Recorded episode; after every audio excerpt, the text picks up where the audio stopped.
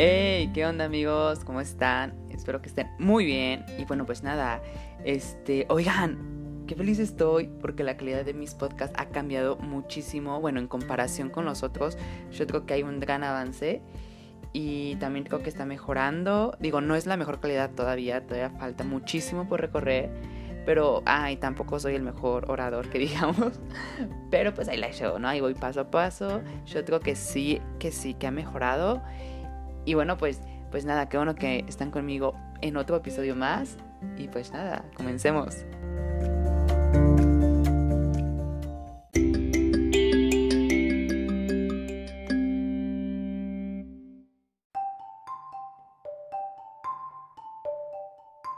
¿Acaso sabías que tu primer beso y tu primera enfermedad mental tienen algo en común? Así es, casi siempre inician antes de los 14 años.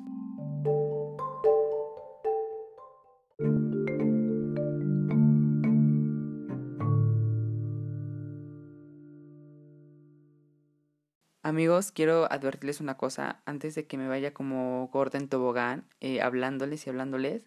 Les pido una disculpa por si escuchan a un perrito ladrando, no es el mío, es el, la, el vecino, la vecina, no sé. Entonces, si lo llegaran a escuchar, pues no es el mío, el mío ya está, está jetón y este perrito está dando al 100 a esta, pues ya es tarde, ya son las 12 de la madrugada que estoy grabando esto. Pero es que si no lo grabo hoy, mañana me va a dar mucha flojera y aparte Ahorita no, no tengo sueño, entonces aprovecho el tiempo y les grabo este podcast que, bueno, vamos a hablar hoy sobre la salud mental, que yo creo que es un tema muy interesante, que he querido abordar este tema desde la semana pasada. Eh, estaba leyendo un libro justamente eh, que hablaba sobre las democracias liberales y cómo han apoyado, o mejor dicho, cómo se han desarrollado para esta evolución con las sociedades y en cuanto a sus demandas y exigencias. Eh, y hablaban un tema importante, ¿no? Que era la autoestima y la salud mental. Y pues me, me pareció eh, interesante el tema y he venido a hablarles de él porque, bueno, la salud mental está, eh, está estrechamente vinculada con el bienestar personal, familiar y social del individuo. Y con ello, pues, se necesita una atención necesaria y tratamientos con base a las necesidades de quienes los demandan. Y bueno, he venido hoy y les, y les voy a hablar sobre salud mental, su importancia y sobre las acciones que hace o no hace el gobierno por este tema de, pues, sumamente importante. Y, perdón si sueno repetitivo y no sé si lo he dicho, tengo memoria de, Dori, pero pues es un tema de vital importancia. Cuando vemos a alguien, casi nunca nos ponemos a pensar sobre lo que está viviendo la otra persona, sobre sus etapas malas, y mucho menos piensas en que si la otra persona es feliz o alegre, infeliz, y tiene problemas, eh, lo más seguro es que pensemos que en la vida de la otra persona no pasa nada. Siempre por lo regular estamos centrados un poco en nosotros. Y no generalizo, ¿verdad? Porque debo de admitir que existen personas muy observadoras que sienten y prestan cuidado. Pero en lo personal soy un poco distraído, ¿no? Y bueno, con esto no quiero decir que, que la vida de mi familia o de mis amigos no me importa, sino que me cuesta trabajo identificar si están bien o están mal. Aunque, bueno, tampoco me voy a tirar al limbo porque es verdad que muchas veces sí, sí logro y puedo eh, detectar eh, si algo le pasa a alguien, ¿no? Y más cuando son mi familia nuclear o, mis amigos cercanos. Pero es que es normal, no andamos por el mundo tristeando ni nada, porque a muchos se les ha enseñado a ocultar esos sentimientos, pero, pero la realidad es otra, es que la gente puede llegar a tener ansiedad, tristeza, preocupaciones, estrés, trastornos, fobias, etcétera. O sea, me puedo ir y me puedo ir. Eh, y, es que eh, la salud mental en México durante mucho tiempo fue un juego. No había tratamiento, no había prevención. Fue durante la época de los 60, eh, con toda esta onda de los movimientos sociales, y luego en la época de los 70 y 80, eh, con el incremento de la delincuencia y los problemas sociales, como la drogadicción e incremento de actividades psicópatas, eh, fue, fue entonces cuando las naciones, o al menos las de América del Norte, tomaron medidas y le dieron un lugar a la salud mental. Tengo que mencionar que la autoestima y las políticas de identidad jugaron un papel importante en el reconocimiento de la importancia de la salud mental. Entiéndase políticas de identidad aquellas políticas que han surgido a través de las exigencias de reconocimiento de la sociedad, en su mayoría minorías eh, que aquí podemos encasillar como a los negros, a las mujeres, a los nativos americanos o a los indígenas, eh, personas LGBT, entre otros, etcétera, etcétera, etcétera. Estos grupos sociales eh, buscaban un reconocimiento en donde se les daría mayor importancia. Y con ello se dice, bueno, a ver, claro que es un estudio muy largo y que si desean en un, en un próximo podcast puedo hablarles de esto, pero se dice que tendrían una mejor percepción de su trato en la sociedad y con ello su autoestima se elevaría y conllevaría una mejor sociedad. El, el objetivo de lo que les he dicho no es volverse, no, es que se volviera aceptable o digno, sino que querían reconocer su valor. Eh, seguro no, no entenderán por qué saco todas estas cosas con índole político, pero es que es necesario comprender un poco la historia para entender eh, la importancia de la salud mental, porque la salud mental se basa en la capacidad del individuo para seguir ciertas reglas sociales sustanciales. De acuerdo con Philip Reeve en 1966, me parece, argumentó que la disminución de un horizonte moral que había sido dirigido por la religión fue sustituido por los psicólogos que predicaban una nueva religión de psicoterapia, eh, con estos pequeños pasos eh, se dio cabida a los individuales, es decir, a los psicólogos, psiquiatras, incluso a los coaches, que bueno, muchos psicólogos están en contra de ellos, pero pues se les empezó a dar cabida, ¿no? Eh, contactándolos con otros y mostrándoles la importancia en el mundo. Tan solo en la década de 1980, en Reino Unido, la palabra autoestima estaba prácticamente ausente pero los problemas de salud mental tales como depresión, baja autoestima, trastornos alimenticios, entre otros, se vieron en aumento para la década de 1990. Tenían cifras enormes de personas con algún tipo de enfermedad mental. Eh, sin embargo, la asistencia psicológica se extendió y el número de profesionales de salud mental se cuadriplicó.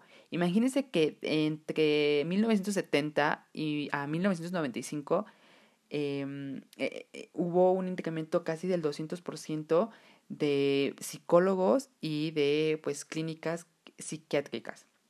Y algo parecido pasó en México, Argentina, Brasil, Costa Rica, Puerto Rico e incluso Haití, aún con pobreza y todo.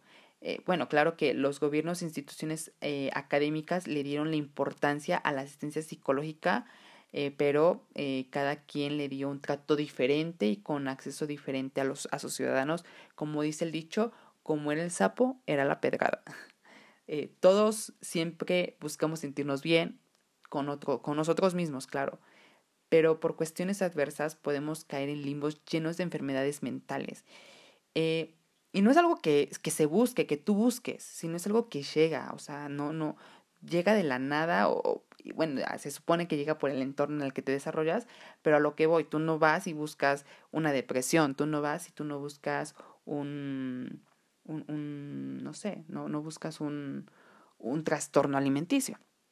Y es que en respuesta a esto, y a pesar de que hubo y hay intentos por cubrir las necesidades de salud mental, las iglesias también contribuyeron y se transformaron en asistentes psicológicos, en especial las iglesias evangélicas y las liberales, hay una frase de Schuller y del grupo de trabajo de California que han descrito y que me, gusta muchísimo de, de cómo describen al Evangelio, porque dicen que el Evangelio es como una, un manual de usuario para sobrevivir y alcanzar la felicidad en esta vida, en lugar de condenar y obtener un lugar en el cielo. Y va bien esa frase, ¿eh? porque sentémonos en la realidad. Al menos en México, pocas personas tienen acceso a un psicólogo y es por ello que las iglesias se han enfocado en ello, para poder ofrecer a la gente algo que pueda ayudarles a sentirse mejor. Y es que las nuevas iglesias de corte moderno son más flexibles que la dignidad cristiana de Lutero, que es algo súper difícil de alcanzar. El giro terapéutico de la cultura popular de las democracias liberales avanzadas, como los Estados Unidos, se reflejó inevitablemente en su política y en su papel cambiante de papel como Estado. Antes, para el liberalismo clásico del siglo XIX, el Estado era más proteccionista, en plan de que debía preocuparse por el Estado de Derecho, o sea, que debía de proporcionar salud, educación, seguridad, no pasar hambre y vivienda, además de proteger la libertad de expresión, defender la ley y proporcionar servicios como, no sé, la construcción de carreteras y esas cosas. pero eh, el Estado eh, está obligado a entregarles derechos individuales, pero no consideraba que el Estado pues tuviera como que hacerse responsable de que cada persona se sintiera consigo misma. Eh, pero, a ver, que en la actualidad esto, esto cambió muchísimo, porque en el tema de bienestar, que es, bueno, a ver, que el, tema de bienestar es un tanto complejo de explicar. Bueno, no es complejo, pero es, es largo, es extendido para entenderlo, eh, pues para entenderlo en cuanto a índices de felicidad, productividad, ganancia y percepción, ¿no? Es un tema que a mí me gusta, pero que sí es un poquito tediosito para explicar. Y bueno, a ver, el tema bienestar que al menos para los países miembros de la OECD que valga que, que pues este grupo se habla sobre el bienestar es un tema importante para estos países pues figura dentro de los planes de políticas públicas el modelo terapéutico entiéndase como asistencia psicológica y psiquiatra eh, se ha convertido en un producto de reconocimiento público es decir los gobiernos ahora eh, pueden otorgar fácilmente el reconocimiento a la eh, a la conducta, de la conducta de sus ciudadanos, por lo que las sociedades modernas comenzaron a asumir la responsabilidad de elevar el autoestima de todos y cada uno de sus ciudadanos. Los estados ahora dan asesoramiento psicológico y en otros y bueno otros servicios de salud mental.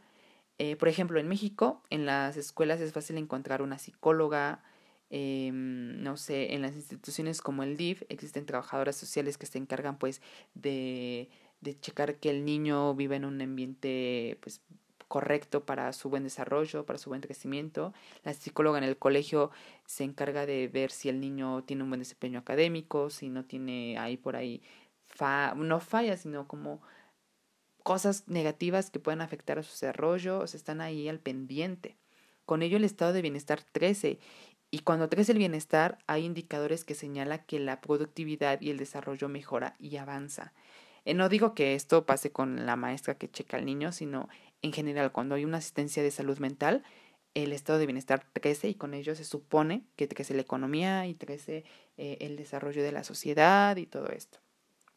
Pero ya, por ejemplo, eh, ya que estamos en el siglo XX, en este mismo siglo, bueno, no este porque este es el siglo XXI, en el siglo pasado, el embarazo y la delincuencia eran considerados conductas desviadas que debían de tratarse de manera punitiva.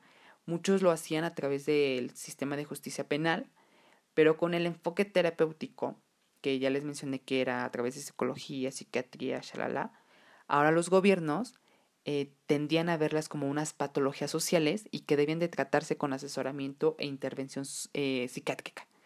Eso ya fue pues más o menos en los años 80.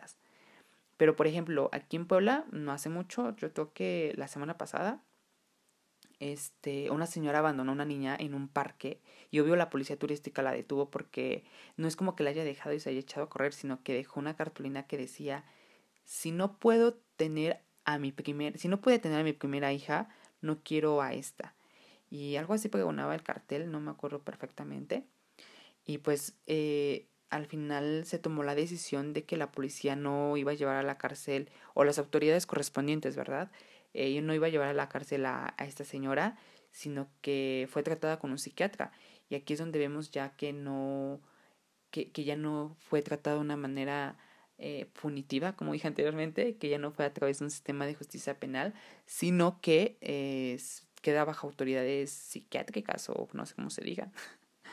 Eh, como se pudieron dar cuenta, históricamente la promoción y prevención en general y la salud mental específicamente no han sido prioridades en el campo de la salud, por lo que este reconocimiento es doblemente significativo. O sea, lo poco que se ha logrado, pues sí es de, de alegrarse, de valorarse, de, de aplaudirse, pero pues no tanto, porque yo tengo un dicho muy que digo que es muy cierto, que no le aplaudas a un pez por nadar, ¿no? Entonces, es responsabilidad del gobierno y pues ya está, lo tiene que hacer.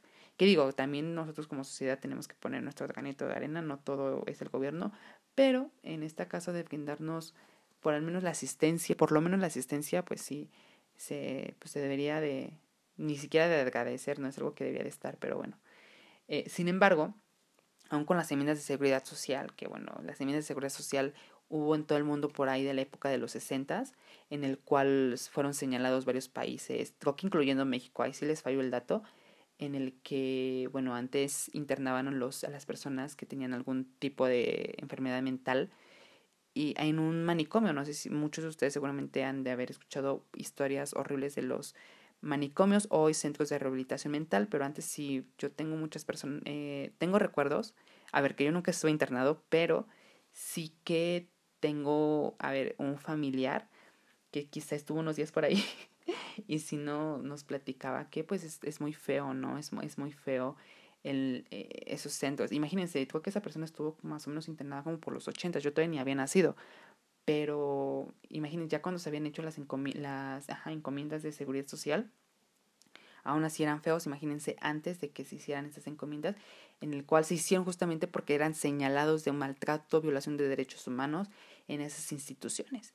Y ya cuando se hicieron, eh, y cuando por fin son diagnosticadas las enfermedades mentales ya con una base sólida, pues nadie estaba y creo nadie está hasta la fecha preparado para ellas. Eso es un gran problema que tiene México y que al igual también lo tiene Estados Unidos y que están sufriendo por dejar a los y que están sufriendo y aparte dejan a un lado a las a los más necesitados, pues no existe una cobertura para todos sus ciudadanos.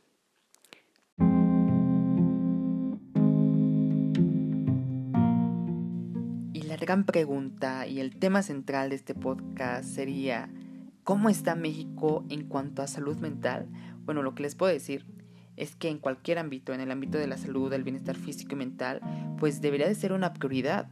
No obstante, eh, México, eh, en México existen limitantes importantes en la atención de salud mental. Eh, les puedo resumir que anudado a esto, eh, aún existe el estigma social que prevalece hacia las enfermedades mentales, la discriminación y la violación de derechos humanos de las personas afectadas pues, por estos trastornos. Además de que hay un número limitado de servicios clínicos a los que se puede acceder, la falta de servicios de salud especializados y la tendencia de los gobiernos a omitir esta realidad.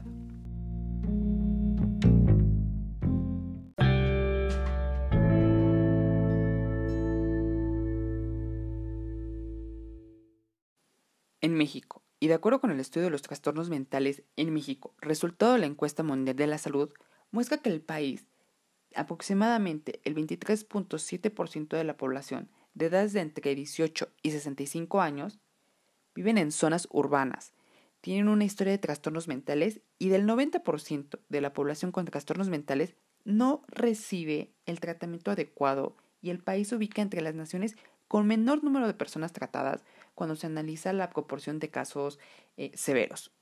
Y es que, claro, no todas las personas con trastornos mentales reciben el tratamiento adecuado. El panorama para muchos países en desarrollo es aún más desolador, se los juro. O sea, nosotros estamos todavía un poquito mejor, por así decirlo, pero pues los servicios de, salud mental son prácticamente inexistentes y grandes segmentos de la población no tienen acceso rápido eh, a centros de salud ya que estos restringen, se restringen a los, em, a los hospitales y están principalmente en zonas urbanas. Imagínense lo que tienen que vivir las personas que viven alejados, en las sierras, en pueblos que diría mi mamá que no fueron pisados por Dios porque están súper alejados de la sociedad. Pobres personas, la verdad. Y es que en cuanto a inversión en salud mental, México, América Latina y el Caribe están muy, pero muy por debajo. Eh, de Europa, eh, bueno, de, bueno, de Europa no sé, pero de, de Estados Unidos y Canadá, seguramente también de Europa. Eh, y es que es irracional comparar estos, estos grandes países con las economías frágiles de América Latina. Pero es que creo yo que en materia de salud es predecible que le den mayor importancia y una mejor inversión a los recursos económicos que cada ciudadano, eh, ojo, cada ciudadano produce para el desarrollo del país. Les voy a dar ejemplos. En cifras para que sepan cómo anda el país en materia de inversión en salud mental, tan solo en camas psiquiátricas, eh, en psiquiatras, en psicólogos y profesionales de esta rama, em, a ver, que va a ser una comparativa, que mientras en Estados Unidos del presupuesto sanitario total destinado a la salud mental fue el 6%, mientras que en México fue tan solo el 1% para el año 2005 y para el año 2018 solo incrementó al 2%. Esto quiere decir que el 3, en 13 años el incremento incrementó solamente 1% más la inversión. Y es que no inventen, te cobra más el, porcentaje el cajero donde sacas dinero que el país en lo que invierte. Y créanme que con esta política de austeridad dudo que vaya a incrementar en los próximos cinco años que faltan de sexenio. Y no culpa a este gobierno, o sea, esto es desde el año 2005 que solamente le invierten 1%. Por ejemplo, en Canadá había 19.3 camas psiquiátricas por cada 10.000 habitantes y en Estados Unidos 7.7 por los mismos números de habitantes. ¿Saben cuántas había en México? En México solamente había 0.7 camas por cada 10.000 habitantes. O sea, para tener dos camas eh, por cada, para, a ver, por cada 20.000 habitantes había tan solo dos camas. Y hasta eso sería 1.40. Ni siquiera el 1.5, el 1.40. Qué barbaridad. Debido a la falta de recursos, en México, en múltiples, en múltiples ocasiones, se debe pagar por el servicio. Y créanme que no es barato. Ya sea que acudas a una cita con el psicólogo, el psiquiatra, o ya sea que por fuerza mayor te tengas que intervenir, el cuento no, no, ni te lo cuento, porque, o sea, el, eh, en la cuenta te la vintas larga y tendida porque es muy caro. Tal vez el psicólogo, el psiquiatra no tanto, pero por ejemplo internarte sí que sí que es bastante costoso, por lo que tengo entendido. Ahora, si hay profesionales de la salud pública, claro que lo hay. La mayoría está en el IMSS, en el ISTEP y en el extinto Seguro Popular que ahora es el INSABI, que bueno, seguramente también tiene eh, eh, pues psicólogos y así. Eh, desconozco si en el ISFAM, en el Instituto de Seguridad Social para las Fuerzas Armadas de Mexicanos, Armadas Mexicanas, no me acuerdo, tenga asistencia de psicología, pero pues yo supongo que sí, porque tiene cobertura de todo tipo de salud, así que mm, seguramente, ¿no? Vamos a dejarlo en la tentativa. Pero el número y el tipo de profesionales en esta rama, pues son insuficientes para satisfacer los servicios requeridos. Por ejemplo, en 2015, de la población total, eh, el 23% no contaba con derecho a biencia, a los servicios de salud, y de estos, el 58.7%, es decir, un poco más de 22 millones, son niñas, y, bueno, niños y jóvenes de entre 0 y 29 años de edad. ¿Y por qué enfatizo con la edad de entre 0 y 29 años? Bueno, pues porque este grupo representa un porcentaje mayoritario de la población mexicana, con frecuencia sus necesidades, sobre todo aquellas relacionadas con salud mental, tristemente no figuran como prioritarias en la agenda política, aunque los niños y jóvenes representan el porvenir del desarrollo del país. Además de que la OMS estima que a nivel mundial por lo menos el 20% de los sujetos jóvenes padecerán alguna forma de enfermedad mental, ya sea depresión, trastorno de, eh, trastornos del estado del ánimo, trastornos alimenticios o no sé, abuso de sustancias o comportamientos suicidas. Sí, no lo sabía yo, ¿verdad? Bueno, no por los suicidas, sino por los bajoneos que luego te dan, ¿no? Y que para dar respuesta a los problemas y este y a los y a promover la salud mental son necesarios pues, eh, pues, los servicios de atención de salud con base a las necesidades de los jóvenes y los niños. Pero ¿qué creen? ¿Qué? ¿Cómo vamos a dar asistencia si no existen los médicos, no existen los medios, no existen los hospitales, no existe la cobertura suficiente para hacerlo? Estudios de psicopatología del desarrollo han demostrado que algunos problemas y trastornos iniciados en la niñez persisten hasta la edad adulta y se asocian con otros eh, trastornos psiquiátricos. Además, durante la adolescencia, otros trastornos como los ocasionados por el uso de sustancia, el uso y abuso de sustancias eh, pues como las drogas, favorecen a conductas de riesgo. Y de acuerdo con la información de la Organización Mundial de la Salud, eh, muestra que uno de cada cinco personas en el mundo es adolescente y el, el 85% de ellos viven en países en desarrollo. Eh, y pues por eso el mundo luego, luego, pues sabes, está como está, ya no tengo esperanzas. ¿Cómo voy a tener esperanzas si mi país no, no, si, ¿qué digo mi país? Si América Latina no le invierte a la salud mental, ¿no? Luego por eso hay tantas cosas feas que se ven en la calle que no quiero ni indagar en el tema, pero ustedes ya sabrán a qué me refiero. Cada loquito que hay suelto por ahí, que la verdad, eh, pues, digo, con todo respeto a los que sí están loquitos, pero bueno, no, ellos también están locos, pero esos son, no sé, psicópatas tontos, ay no sé cómo decirles, pero ay no, si hubiera un poquito más, por eso a lo que me refiero, si hubiera un poco más de inversión, un poco más de cuidado en estos temas, seguramente los problemas sociales reducirían muchísimo, pero bueno, De acuerdo con la encuesta nacional de eh, ay, nunca puedo pronunciar esta palabra, epidemiología psiquiátrica, uno de cada cinco personas mexicanas presenta al menos un trastorno mental en algún momento de su vida. Los trastornos individuales más comunes pues son como la depresión mayor, la fobia, este, bueno, una fobia específica y la fobia normal, eh, y la fobia, la fobia social y la dependencia al alcohol. Los trastornos de ansiedad son los más eh, prevalentes y los más crónicos. Eh, el problema más común en las mujeres son las depresiones mayores, mientras que para los hombres la dependencia al alcohol.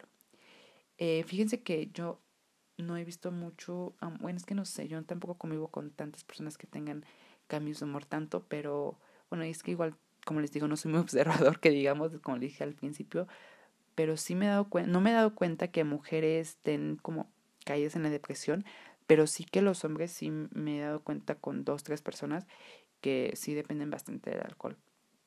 Y, o sea, eso significa que no estamos tan alejados de estos estudios de la Organización Mundial de la Salud. Además, la falta de asistencia de salud mental este, no solo genera un pésimo desarrollo ante la sociedad, sino también las personas con enfermedades mentales encuentran múltiples impedimentos para recibir educación y sobre todo para ser empleadas. Eh, y las personas con trastornos mentales se tornan aún más proclives a acabar su enfermedad y morir prematuramente. Y, y les digo aquí, yo afortunadamente he estudiado en colegios donde son muy incluyentes en todo aspecto. Entonces yo me acuerdo perfectamente que yo tenía un compañerito ahí medio, pues que sí tenía dificultad, tenía una eh, eh, enfermedad mental y ahí estaba. También tuve un compañero sordomudo, también tuve, bueno, que esto ya no es una, una enfermedad mental, sino una discapacidad, pero lo que hoy es que eh, muchas veces para que estas personas tengan acceso tienen que pagar, ¿no? Instituciones privadas que muchas veces no son nada baratas entonces se agrava más el problema, las familias se, las, se ven más duras y a mí me da mucha tristeza, la verdad, muchísima tristeza, porque también uno del, por ahí leí que uno de los eh, problemas psicológicos más graves, bueno, no más graves, sino más comunes y que menos se trata es la depresión, la bipolaridad y el trastorno de déficit de atención. Y yo creo que muchas personas que conozco tienen déficit de atención y no está chido que muchas veces las mamás regañan muy feo a los niños porque no les entra nada, pero es que no saben que tienen un trastorno. ¿Y por qué no se ven? Pues porque no hay un buen procedimiento, no hay un buen, una buena atención eh, de salud mental desde el inicio. No sé si hubiera un seguimiento, las cosas yo creo que serían muy diferentes. Y otra problemática relacionada con los servicios de salud mental, pues es que eh, la población tiende a no solicitar ayuda que está disponible. O sea, de por sí no hay, pero la poca que hay, pues no es solicitada. Y esto se debe por parte a razones derivadas del miedo, al estigma o al desconocimiento de los beneficios de la atención. Yo me acuerdo que, eh, la verdad es que yo también, yo soy medio joven, aquí sí me, me realza un poco mi, mi edad, pero es que a mí ya me tocó como esta sociedad en la que se normaliza ir al psicólogo, es muy normal ir a terapia y así pero tal vez sí tengo uso de razón que cuando yo era muy niño, como que nadie hablaba de que, ay, fui al psicólogo, no, no sé, como que yo siento que, yo me acuerdo que eh, mi abuelita le decía lo quiero al, al, psicólogo y pues, bueno, mi abuelita es una persona mayor, es una abuelita, pero, pero sí, ¿no? Hay como estigmas, hay como miedo, que te señalen, que te juzguen, pero en fin, me parece importante eh, saber sobre todo sobre el terreno en el que estamos y que si en nuestras manos está ayudar y podemos asistir a terapia y si la necesitan obviamente pues háganlo que no tienen nada de malo. Muchos jóvenes se cargan la preocupación sobre su futuro les trae pensamientos y preocupaciones sobre la familia el dinero el trabajo la salud etcétera. Muchas cosas a, los, a nosotros los jóvenes nos rondan por la cabeza y podemos llegar a un punto en el que decimos ya no podemos y es ahí es donde necesitamos buscar asistencia, ¿no? Asistencia profesional y es normal buscar ayuda, em, eh, pues no sé, a otras personas les va un poco peor y no solamente son eh, pensamientos, sino trastornos más heavy que necesitan ser tratados por un profesional. Y pues, o sea, esperemos que las cosas cambien para bien y que exista más apoyo para la salud mental, que es una de suma importancia. Eh, actualmente hay mucha ayuda psicológica, mucha, mucha, mucha, mucha, mucha, mucha, mucha, eh, a través de Internet. Una amiga justamente en estos días eh, me comentó sobre unos psicólogos virtuales que están ayudando por este tema de la cuarentena. Pues si tienen ansiedad, y tienen estrés o que sea alguna otra cosa, eh, pues tú te contactas con ellos, de acuerdo a lo que, pues, no sé, te entreviste, no sé qué, eh, qué sé yo, no sé, te han de entrevistar, te han de, hacer te han de preguntar cuál es tu problema. Bueno, ya te canalizan con expertos y te ayudan totalmente gratis, ¿no? Que eso es importante que a muchas personas no les, pues no asisten porque no tienen los recursos económicos, pero les juro que eh, ahorita ya hay muchas cosas gratis eh, que ayudan. Eh, esta plataforma se llama Héroes del, por el COVID o del COVID, no sé. Si están interesados, la página es www.héroescovid.net tengan en cuenta el horario porque son europeos, están disponibles en ocho idiomas y este nada más tengan en cuenta el horario, ¿no? Que somos siete horas eh, menos que allá o ellos están adelantados por siete horas. Eh, también está la, la línea de asistencia de asesoramiento psicológico de Instagram, que nunca lo he usado y no sé cómo funciona, pero pues basta con googlear cómo funciona eso y qué te dice. Y pues en internet también si tú buscas asesoría psicológica gratuita, te sale, a creo que eh, instituciones sin fines de lucro son las que proporcionan estas asesorías psicológicas. Creo que si eh, googleas como me quiero suicidar o, o pastillas para el suicidio y esas cosas, te va a salir como una lista interminable y es totalmente gratis. Y bueno, si no tienen los recursos, pues intenta contactar con algunos de ellos. Si tu institución, si tu institución educativa tiene asistencia psicológica, pues aprovechala, ve terapia si lo necesitas. Bueno, también soy de la idea que si no lo necesitas, déjale el espacio a alguien más, porque luego eh, con esto de los horarios está medio heavy, entonces ten consideración por los demás también.